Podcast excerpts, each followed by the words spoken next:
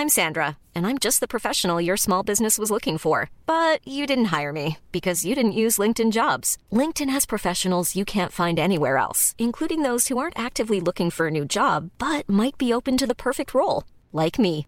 In a given month, over 70% of LinkedIn users don't visit other leading job sites. So if you're not looking on LinkedIn, you'll miss out on great candidates like Sandra. Start hiring professionals like a professional. Post your free job on linkedin.com/people today.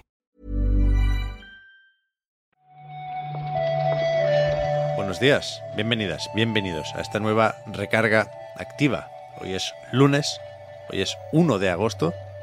Mira que Buen día, ¿eh? aquí hay, hay discusiones sobre los lunes, Víctor, pero cuando coincide el inicio de una semana con el inicio de un mes, eso da gustico. Eso, eso sí te lo reconozco. Bueno, para mí es como que me toque la lotería, oye. Uno del 8, fíjate, y lo voy a decir ya, quedan 88 días para que salga Bayonetta 3. ¿Cómo te quedas? ¿Qué decir? ¿Qué decir? Cada día. Tú, eh, fíjate qué bonito es, en realidad, Pep. Que cada día somos un día más felices. Eso es verdad, ¿eh? Si lo miras así, eso es verdad. increíble. Tenemos que empezar a pensar si una vez salga el juego, si una vez lleguemos al 28 de octubre, seremos todavía más felices que el día anterior o un poquito menos. No, yo creo que ahí seremos miserables otra vez. Sí, ¿no? Sí, La espera, la espera vuelve. claro, claro. Menos mal que tenemos Xenoblade estos días. Está jugando Víctor. A ver dónde podemos comentarlo. Habrá que inventarse algo. Mm, Bueno, espérate, igual de aquí a que vuelva el podcast Reload todavía sigue la partida, ¿eh? Tiene, tiene pinta, ¿no? Un poco de, de extenderse. Yo creo que sí. Yo creo que todo agosto nos lo aguanta. Pero bueno, Sí, sí. vamos con las noticias, que de eso va la recarga activa. Venga.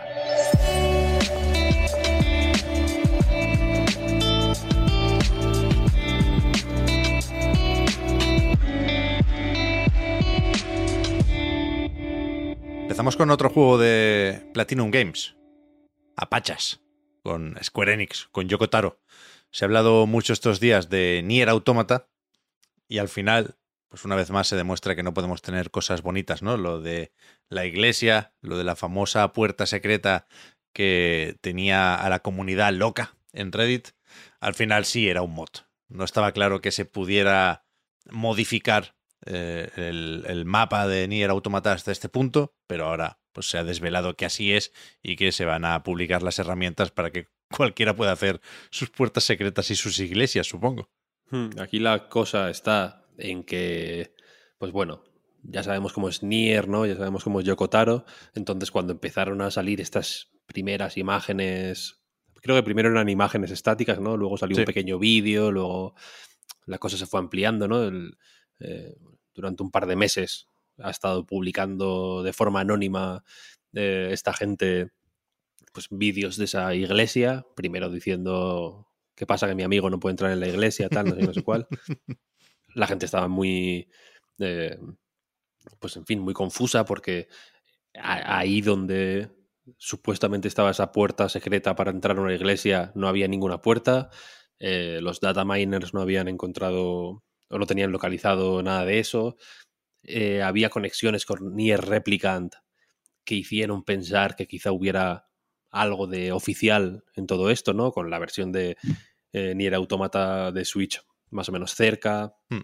En fin, eh, Square Enix y el propio Yoko Taro tampoco ¿no? Eh, cerraron ninguna puerta en realidad. Al revés, yo creo que alimentaron un poco el fuego. Y, claro, la gente está pensando, es que esto no... O sea, no, tiene que ser algo más, ¿no? Porque el juego efectivamente no se puede modear hasta estos niveles. Eh, no se sabe si es algo nuevo o algo eh, o, una zona no, eh, no utilizada en el juego final, porque se hablaba de que la persona que estaba grabando estos vídeos, no sé si has seguido la historia. Más o eh, menos, sí. Se decía que, que nunca había actualizado el juego, o sea que era la versión Sí. 1.0, como no, la del disco tal cual, sin actualizar.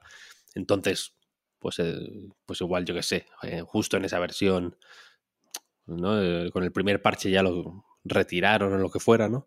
Se reutilizaban eh, voces del juego, ¿no? La- la- lo, lo que ocurría ahí dentro, que había voces eh, reutilizadas de otras partes del juego, por lo que pues también la, teoría de que pudiera ser una parte no utilizada en la versión final, pues ganaba peso, etcétera, etcétera. Luego mostraron un enemigo nuevo, que la gente también creo que ahí empezó a cobrar más peso la teoría de que pudiera ser contenido nuevo para la versión de Switch o de cara a actualizar todas las versiones cuando saliera la de Switch.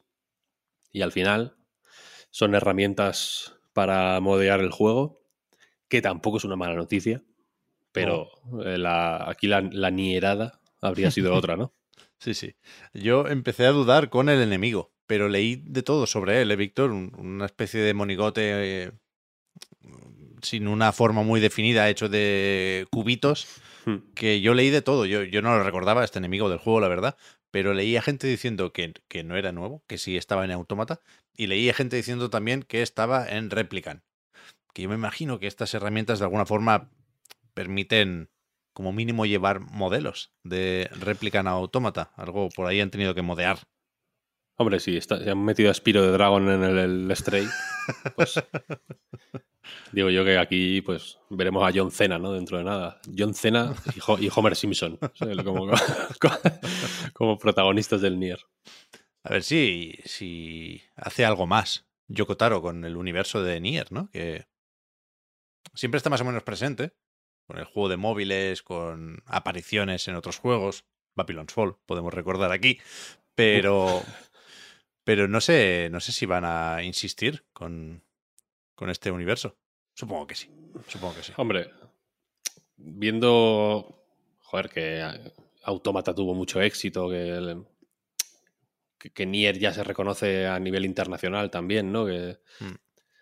Bueno, y a nivel mainstream, ¿no? El Nier original o los Drakengard incluso eran hiper de nicho, con, con Automata la cosa ya fue para arriba.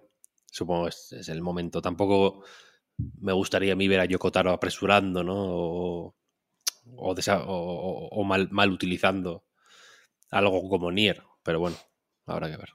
Bueno, él está ahí con sus cartas y sus, sus otros juegos, vaya. No, no está parado, ¿no? Escúchame, Víctor, hay un tipo de noticia que todavía, todavía no sé si me gusta. Que es la noticia de desmentir cierres. Hablábamos hace poco de Ubisoft diciendo que Roller Champions no va a ninguna parte de momento, a pesar de que retrasan la próxima temporada y que puede uno pensar que, que las cosas no van precisamente sobre ruedas, jeje. Y ahora le toca a Google, nada menos, eh, desmentir un rumor que no tengo muy claro de dónde salió. Vi alguna captura de un mail, una presunta filtración que decía, bueno, vosotros refiriéndose, entiendo, a un portal de noticias de Stadia. Os habéis portado bien, con lo cual os doy la exclusiva. E, esto chapa a finales de verano. Y ahora la cuenta de Twitter de Stadia ha dicho que no, que, hay nube para rato. Sí, eh, básicamente es eso, ¿no? Empezaron a surgir rumores en, eh, pues en fin, los sospechosos habituales, ¿no? Twitter, Reddit, eh, creo que aquí la, cosa vino de, un, de una mención en, el, en un Twitter que se llama Killed by Google, que va de, de, todos los proyectos que va comprando o iniciando y luego matando Google, que no son pocos, es, una lista que siempre es interesante mirar, ¿no? porque realmente hay decenas de, desde movidas que ha, que ha comprado y matado Google. Y efectivamente, Básicamente Google ha negado que Stadia vaya a ningún lado. Que es, es cierto que es una noticia, pues en fin, eh, medio no noticia en realidad, ¿no? Eh, primero porque efectivamente es una noticia en negativo que ya son peliagudas, pero también porque Stadia, honestamente, es está un poco en, otro plano de la realidad, ¿no? Que, no nos toca a la, a la mayor parte de la gente puede uno tener la duda de si ha funcionado eso de reinventar la plataforma como herramienta para desarrolladores, sobre todo, ¿no? Que ofrecen ahí para, para no sé, había alguna demo de Resident Evil Village. Sé que Capcom usaba Stadia sin decir necesariamente que aquello era Stadia, ¿no? Pero como plataforma de juego por streaming, yo creo que es imposible remontar y que si no es en verano, pues será en invierno. O sea, Sí, no- bueno. Efectivamente, yo creo que aquí la, la- la- la gracia, ¿no? La, o el interés de Stadia está en eso, en, en- en cómo se puede absorber dentro de otra serie de herramientas de Google y, y, ¿no? y convertirse en, en un servicio más que pueda Sí, sí. ofertar Google fuera de los círculos ¿no? del, del público general. Pero a mí me hacía gracia esta noticia porque me hace pensar que hay X eh, juegos, compañías, plataformas en este caso, que, que solo consiguen titulares no sí, bajo amenaza de que van a cerrar, como para Sí, sí. Negarlo. Pasó con Roller Champions, que dimos la noticia hace poco, ¿no? De que Ubisoft negaba que fuera a cerrar. Habrá quien diga, ¿estaba abierto? Eso es- a- a- hay- ese es el interés que yo no encontré, ¿sabes? A esta, a esta noticia de Stadia. Porque vi, ¿no? En plan, Google niega, la- el titular no sé dónde lo vi, en PC Gamer o, o en VGC, no me acuerdo. Ponía, Google niega que Stadia vaya a cerrar. Pensé, bueno, a alguien le importa que, que si está abierta o no. Ya, hombre, a ver, si cierra o cuando cierre no será una buena noticia porque hay gente que tiene un catálogo más o menos apañado de juegos ahí, ¿no? Supongo que no solo de Stadia Pro vivían algunos usuarios, pero a mí, evidentemente, desde cierta distancia me hace gracia ver que la gente enseñaba el, el otro día sus predicciones, como quien enseña un boleto premiado de la lotería. Cuando se empezó a rumorear lo de finales de verano, vi unos cuantos que decían, mira, yo en esta página donde se hace una porra sobre cuándo va a cerrar este día, yo puse septiembre de 2022. Igual me toca. ¿Sabes? Bueno. Para eso está, ¿no? Para necroporras. Sí, sí, sí, sí. En parte sí, en parte sí. Oye, Víctor, he visto que están buscando gente, los de Zaum, los del ¿Mm? Disco Elysium. Eso es. Si lo has visto porque no, nos has pasado tú el enlace, claro. Sí. Pero hay, hay, hay temita aquí. Puede haberlo, ¿no? Llevan un tiempo buscando gente. Supongo que después de que Disco Elysium pues ya lo, lo petara en su momento cuando salió en PC y, y ya ha hecho ¿no? toda la rondita de, de plataformas y sigue, de, de vez en cuando se actualiza, ¿no? Añade de pronto, recibes una nota de prensa, Disco Elysium ahora está en ruso. Guay, ¿no? Como que van añadiendo idiomas, van añadiendo, eh, van haciendo pu- puliendo cosas, metiendo opciones de accesibilidad, cosas así. Pero ahora que es el. Ahora, supongo el, el paso grande es el segundo juego. Pues ahora está todo el mundo pendiente de las ofertas de trabajo que hay en el estudio y demás. Estuvieron hace poco. Hubo hace poco. eh, pues una apertura de ofertas donde se buscaba. Por ejemplo, gente experta en monetización Uf, que fue la que más me, me llamó la atención, ¿no? Porque no- es la que menos me esperaba. Y ahora hay otras, eh, otra serie de ofertas de trabajo que se han hecho públicas, entre las que hay, eh, se busca gente con experiencia o, o con interés en la ciencia ficción. Lo que ha hecho que la gente piense que, pues, que el estudio está pensando en, en, en la ciencia ficción, ¿no? Como, sí, sí. como temática de su, de su próximo juego. Sí, sí. La que yo he visto era una oferta de trabajo buscando concept artists y se les pedía eso, aparte de afición a los juegos de ciencia ficción, eh, que, que estuvieran familiarizados con, pues eso, lo de dibujar o pensar eh, entornos no de la Tierra, creo que decían. Sí, non-Earth, Ahí está. lo, lo llamaban. Yo me voy, me voy encantado el espacio, Víctor. Sin problema. Mm, eh, bueno, sí. Como que remedio, vaya. Lo de Skull and Bones lo podría haber metido antes, claro. Cuando hemos hablado de Roller Champions, de las temporadas. Vete a saber si de, de los pequeños hostiazos. Igual podríamos haber recogido estas declaraciones del director de Skull and Bones, en las que dice que no es un juego narrativo. Lo Hmm. podríamos suponer, pero tal y como lo presenta, creo que deja más o menos claro que aquí no hay que venir por la historia, aunque la hay, no es lo principal, dice. Sí, es que yo, no- yo en realidad no tengo tan claro cómo va a ser el pues Skull and Bones en el corto, medio, largo plazo. ¿Sabes? No sé, no, no- no lo tengo. O sea, si, si me dice que no va a ser un juego narrativo o que, o que se mueva por la narrativa, me lo creo, pero si me hubiera dicho lo contrario, probablemente me lo hubiera creído también. ¿Sabes lo que quiero decir? O sea que entiendo que hay una parte de juego pues, social, persistente, ¿no? Más a, Hmm. a, pues pensaba a medio largo plazo, pero no lo sé. O sea, no me desencajaba de pronto que hubiera eh, realmente una historia, ni que fuera la típica historia que sirve un poco como eh, tutorial de cara a dejarte ya libre y a, hacer las movidas. Dice eh, Ryan Barnard, se llama, el director del juego, que, que hay momentos narrativos, ¿no? Eh, creo que lo llama narrative pieces, ¿no? Como que hay, pues eso, instancias en las que sí hay una narrativa cerrada y entiendo que diálogos, cinemáticas, etcétera, etcétera, pero que el juego es, eh, pues en fin, que se articula en torno al, a un sistema de progresión que eso sí lo vimos más claro, en, por ejemplo, en, el- en este vídeo largo de gameplay que, que se está. enseñó hace poco. En el Ubisoft Forward. Hmm, Eso es.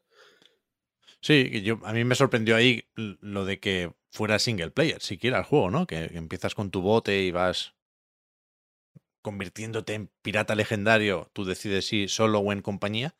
Pero más allá de eso, pues lo dicho, cuenta Barnard que, el, que la partida, la mayoría de las veces lo que buscará es desbloquear planos consiguiendo recursos, ¿no? Yo creo que es más o menos lo que nos imaginábamos, pero bueno, no sé, está bien dibujar cada vez más el juego de cara a su lanzamiento. ¿Esto cuándo era? ¿En noviembre? ¿El 8 igual? Creo que sí, creo que era el 8, un día antes que Ragnarok o algo así. Bueno, veremos, veremos. Habla también, dice también que la que su, su apuesta es por efectivamente que sea un juego eh, longevo, de hecho, ¿no? Que aguante en el tiempo y que por eso quisieron sacarlo solo en consolas de actual generación, que fue otra de las De otro de los detalles que a mí me sorprendieron, ¿no? Que no salga en Play 4 y, y Xbox One como la inmensa mayoría de juegos. Sí, sí, cierto, yo también pensaba eso.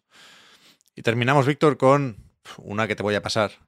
En Gematsu nos comentan que se ha confirmado el lanzamiento en Occidente de Wraith Arcade Chronology y Raystorm X Ray Crisis HD Collection. La pronunciación perfecta, ¿eh? Yo no sé qué hacer con esto, Víctor. Muy bien. ¿Qué pasa Bueno, con los nombres? Es menos esotérico de lo que parece, ¿no? Por estos nombres tan raros. Es básicamente una recopilación de Rayforce, Raystorm, eh, Ray Crisis. Son como tres juegos míticos de naves de Taito eh, de los 90. Y ahora salen eh, de la mano de M2, que se encarga de hacer los ports a consolas de nueva generación. Eh, M2, en fin, cual- cualquiera que le interese un poco a priori esta, esta colección sabrá quién son M2. Son los encargados también, por ejemplo, de, pues, de la Mega Drive eh, Mini 2, Mm, por ejemplo, ¿no? Que- y, y de la primera, ¿no? Hacen ports de juegos eh, clásicos, tienen muy buena fama porque tienen el morro muy fino. Todos sus ports son muy, eh, son muy interesantes. Y, y básicamente esta recopilación tiene los tres juegos de la saga, más Raystorm eh, Neo HD, se llama, que es el- un remake, un remaster de Raystorm que salió hace ya bastante tiempo, en 2010, puede ser, o por ahí, 2012. Ujú. Y eh, Ray Crisis HD, que es una nueva, esta sí, eh, remasterización de Ray Crisis, hecha por M2, etcétera, etcétera. Y básicamente eso, Inning Games lo va a sacar en Occidente y también va a sacar algo llamado efectivamente Raystorm por o, o X, has dicho tú, ¿no? Yo iba a decir Cross. Raystorm Cross. Cross me gusta. Ray más, Crisis. verdad. Sí, Cross mola sí, bastante más. sí. HD Collection, que efectivamente eh, parece sonar a una recopilación únicamente de los dos, eh, de las dos remasterizaciones, ¿no? La de Raystorm y la de Ray Crisis, sin eh, el Rayforce original, sin las versiones originales de, de esos dos juegos. Ya digo que no hay muchísima información, pero eso es lo que se está especulando. Esto estaba anunciado, veo, ya para Japón, Hmm, para es. marzo de 2023, ¿eh? quiero decir, como pronto, aquí llegaría al mismo tiempo o igual, pues hay unos mesecitos de diferencia.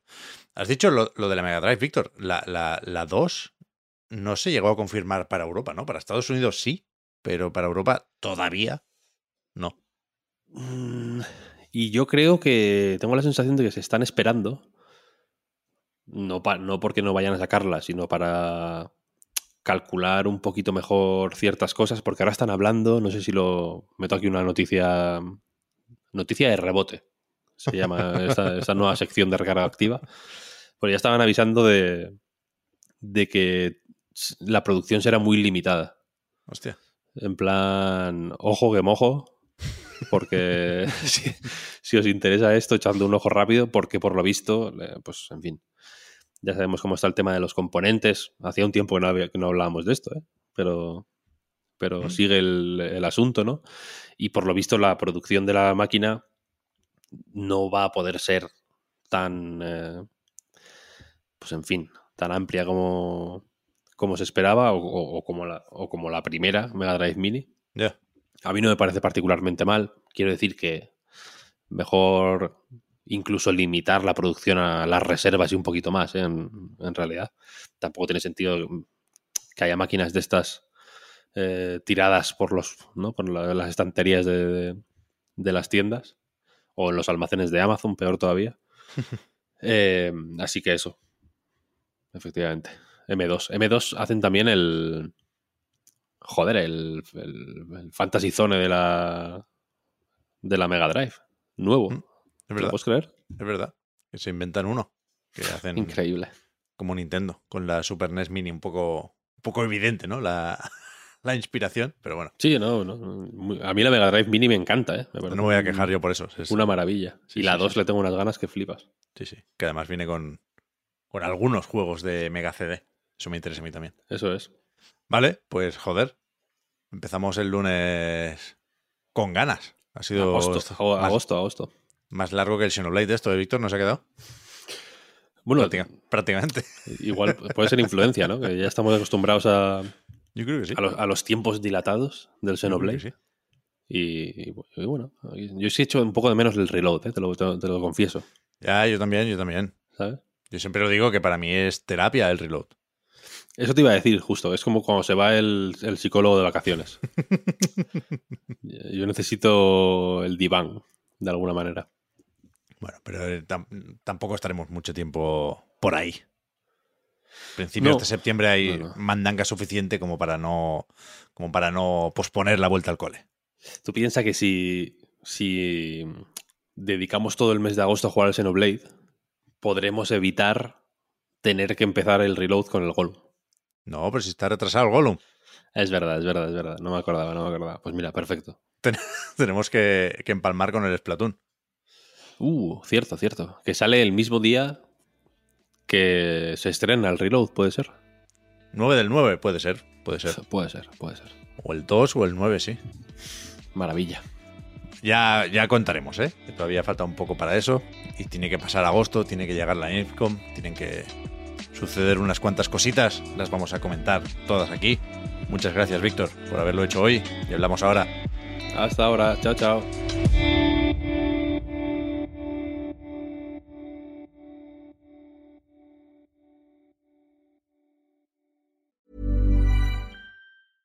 Hey, I'm Ryan Reynolds. At Mint Mobile, we like to do the opposite of what Big Wireless does. They charge you a lot, we charge you a little. So naturally, when they announced they'd be raising their prices due to inflation, we decided to deflate our prices due to not hating you. That's right. We're cutting the price of Mint Unlimited from $30 a month to just $15 a month. Give it a try at mintmobile.com slash switch. $45 upfront for three months plus taxes and fees. Promo rate for new customers for limited time. Unlimited more than 40 gigabytes per month. Slows. Full terms at mintmobile.com. Hi, I'm Daniel, founder of Pretty Litter. Cats and cat owners deserve better than any old fashioned litter. That's why I teamed up with scientists and veterinarians to create Pretty Litter. Its innovative crystal formula has superior odor control and weighs up to 80% less than clay litter. Pretty Litter even monitors health by changing colors to help detect early signs of potential illness. It's the world's smartest kitty litter. Go to prettylitter.com and use code ACAST for 20% off your first order and a free cat toy. Terms and conditions apply. See site for details.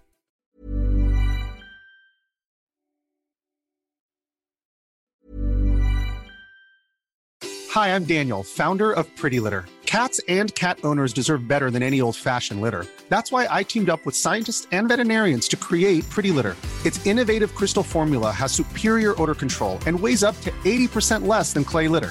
Pretty Litter even monitors health by changing colors to help detect early signs of potential illness. It's the world's smartest kitty litter. Go to prettylitter.com and use code ACAST for 20% off your first order and a free cat toy. Terms and conditions apply. See site for details.